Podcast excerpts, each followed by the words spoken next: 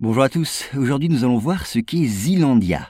Alors nous pensions jusque-là que la Terre comportait six continents, ou sept si l'on considère que l'Europe et l'Asie forment des ensembles séparés. Pourtant, sachez-le, les scientifiques nous apprennent qu'il existerait un septième continent, ou un huitième, en grande partie immergé. Et son nom, vous l'avez compris, c'est Zealandia. Alors de quoi s'agit-il?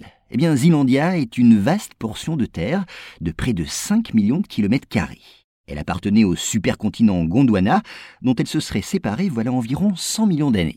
Et puis une nouvelle séparation, d'avec l'Australie cette fois, serait intervenue il y a 80 millions d'années.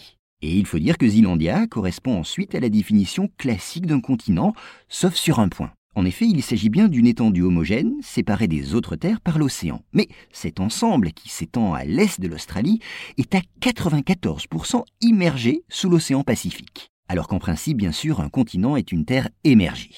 Les seules parties visibles de cette immense étendue sont la Nouvelle-Zélande, la Nouvelle-Calédonie, l'île de Norfolk et quelques autres îles et récifs. Alors bien sûr, après avoir découvert ce nouveau continent, les scientifiques se sont demandé pourquoi sa plus grande partie était plongée sous l'eau.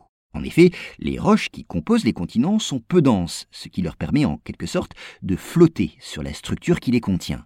En revanche, les roches constituant les plaques océaniques sont plus denses, et c'est ce poids qui, au bout d'un certain temps, explique que ces plaques plongent sous un continent ou sous une autre plaque. Dans ces conditions, pourquoi Zealandia se comporte-t-elle comme une plaque océanique? Eh bien, d'après les spécialistes, ce n'est pas sa composition qui serait en cause, mais plutôt la manière dont cette étendue de terre se serait séparée du supercontinent dit Gondwana. Cette séparation aurait en effet créé un rift, c'est-à-dire un fossé d'effondrement. Et on sait que ce phénomène se traduit par un affinement de la bordure de la croûte continentale.